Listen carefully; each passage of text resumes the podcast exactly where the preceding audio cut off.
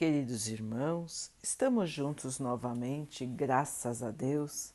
Vamos continuar buscando a nossa melhoria, estudando as mensagens de Jesus, usando o livro Ceifa de Luz, de Emmanuel, com psicografia de Chico Xavier. A mensagem de hoje se chama Recursos. Tende cuidado e guardai-vos de toda e qualquer avareza porque a vida de um homem não consiste na abundância dos bens que ele possui. Jesus, Lucas 12, 15. Frequentemente, quando nos referimos à propriedade, recordamos de imediato posses e bens de expressão material e reconstituímos na lembrança a imagem dos nossos amigos que carregam compromissos com a fortuna terrestre, como se eles fossem os únicos responsáveis pelo equilíbrio do mundo. Entretanto, assim agindo, escorregamos inconscientemente para a fuga de nossos próprios deveres, sem que isso nos livre das obrigações assumidas. Simbolicamente, todos retemos capitais a movimentar, uma vez que em cada estância regeneradora ou evolutiva em que nos encontremos, somos acompanhados por valiosos créditos de tempo, pelos quais a Divina Providência nos considera iguais pela necessidade e, simultaneamente, nos diferencia uns dos outros pela aplicação individual que fazemos deles. Somos todos, desse modo, convocados não apenas a usar dinheiro, mas também saúde, condição, profissão, habilidade, entendimento, cultura, relações e possibilidades outras de que sejamos detentores em favor dos outros, porque pelas nossas próprias ações somos valorizados ou depreciados, enriquecidos ou podados em nossos recursos pela contabilidade da eterna justiça. Permaneçamos assim atentos às menores oportunidades de ajudar que tenhamos na experiência cotidiana, aproveitando-as quanto possível porque se as nossas reservas de tempo estão sendo realmente depositadas no fundo de serviço ao próximo, no banco da vida, a carteira do suprimento espontâneo nos enviará, estejamos onde estivermos, os dividendos de auxílio e felicidade a que tenhamos direito, sem que haja de nossa parte nem mesmo a preocupação de sacar. Meus irmãos, o que todos nós mais desejamos, o que todos nós mais precisamos, será que são os bens da matéria ou é a paz de espírito? É a felicidade interior? O que vale mais, irmãos?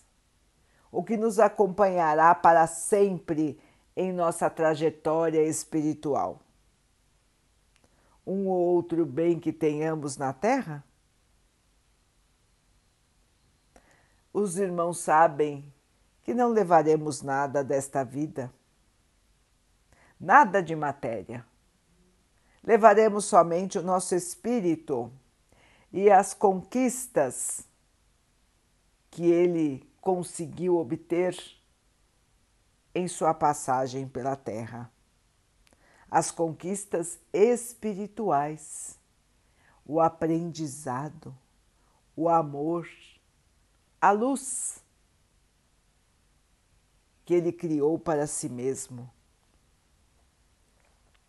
Então, irmãos, quando nós pensamos assim, qual é o tesouro maior que Deus nos deu quando nos enviou para a Terra em missão de aprendizado e de correção. Nosso maior tesouro é o tempo que temos aqui. Com o tempo, podemos realizar boas ações, onde quer que estejamos, em qualquer condição que estivermos, nós sempre podemos fazer o bem. Ao contrário, irmãos, quando nada fazemos, quando caímos na inércia, ou pior ainda, quando prejudicamos os outros, estamos usando o nosso recurso mais precioso para fazer mal a nós mesmos e aos que estão ao nosso redor. Meus irmãos, nós podemos e devemos multiplicar o amor multiplicar a paz, multiplicar a luz ao nosso redor. Depende de nós. O que fazemos com o tempo que está a nosso dispor depende de cada um de nós. Como bem disse Emmanuel, se nós aplicamos nosso tempo no bem,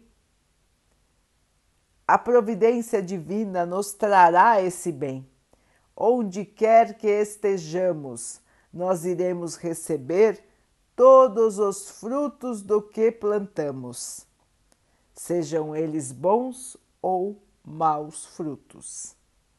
Nós sempre recebemos aquilo que nós plantamos, irmãos, é da lei.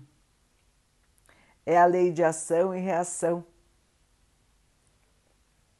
É a lei da justiça divina todos estarão recebendo de acordo com as suas ações, não como castigo, mas para que possam aprender e evoluir. Se agimos no bem, teremos de volta o bem. Quantos irmãos agradecidos ao nosso redor irão orar por nós, irão nos enviar boas energias, irão nos enviar o seu amor e ao contrário, irmãos, se nós agimos negativamente, quantas inimizades vamos criar, quantas energias negativas estaremos recebendo. Não é mistério nenhum, não é, irmãos? É lógico pensar assim. Então, irmãos, nós sabemos o que nós precisamos fazer nós sabemos que nós temos tempo aqui na Terra, que este tempo não é infinito. Nós todos sabemos que não ficaremos aqui para sempre. E assim, irmãos, nós precisamos aproveitar o período em que estamos aqui da melhor maneira possível, buscando a nossa melhoria interior, buscando a nossa evolução e nós só evoluímos, irmãos, com o estudo e com o trabalho no bem. Como disse o nosso mestre amado, fora da caridade não há salvação. Então, irmãos, fora da caridade não há evolução. Se nós não agirmos no bem, nós não estaremos evoluindo nós vamos parar a nossa caminhada, retomar o caminho, até que possamos aprender verdadeiramente o caminho do bem e não mais nos desviarmos dele. Meus irmãos, não vamos mais perder tempo. Vamos abrir os nossos olhos, observar como estamos nos comportando e corrigir os nossos erros. Vamos pensar que o Mestre está nos observando, que o Mestre está nos ouvindo e que tudo o que fazemos, irmãos, fica gravado no nosso espírito, como boas conquistas ou como pontos escuros a resolver. Vamos caminhar então, irmãos, firmes no amor. Vamos orar juntos, irmãos, agradecendo ao Pai por tudo que somos, por tudo que temos, por todas as oportunidades que a vida nos traz para a nossa melhoria. Que possamos crescer, evoluir, sempre com o amor.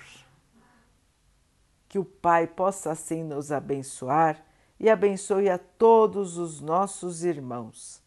Que Ele abençoe os animais, as águas, as plantas e o ar do nosso planeta e que possa abençoar a água que colocamos sobre a mesa para que ela possa nos trazer a calma e que ela nos proteja dos males e das doenças. Queridos irmãos, fiquem, estejam e permaneçam com Jesus. Até amanhã.